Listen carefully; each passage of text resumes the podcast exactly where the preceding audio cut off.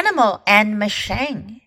The body of an animal may well be compared with some machine like a locomotive engine. Indeed, the animal body is a machine. It is a machine composed of many parts, each part doing some particular kind of work for which a particular kind of structure fits it.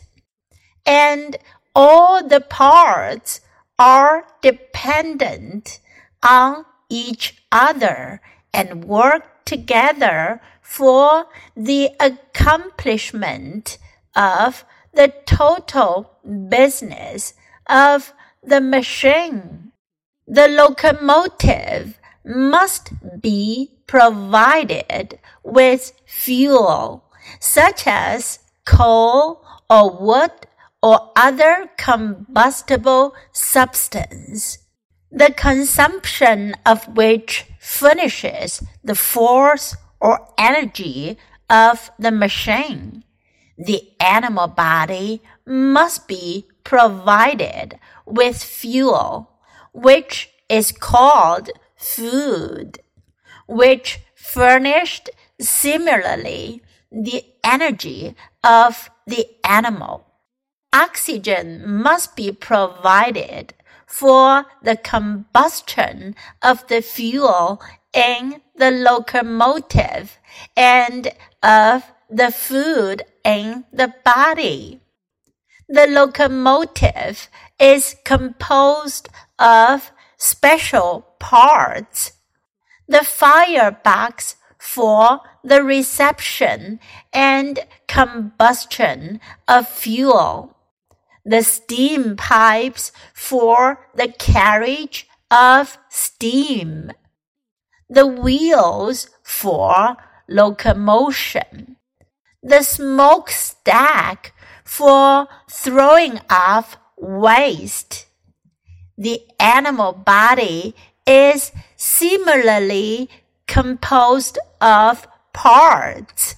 The alimentary canal for the reception and assimilation of food. The excretory organs for the throwing off waste matter the arteries and veins for the carriage of oxygen and food holding blood, the legs or wings for locomotion.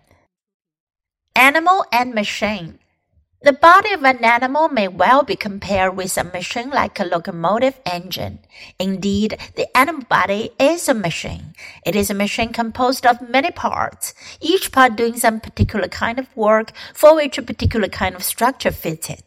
And all the parts are dependent on each other and work together for the accomplishment of the total business of the machine. The locomotive must be provided with fuel such as coal or wood or other combustible substance, the consumption of which furnishes the force or energy of the machine. The animal body must be provided with fuel, which is called food, which furnished similarly the energy of the animal. Oxygen must be provided for the combustion of the fuel in the locomotive and of the food in the body.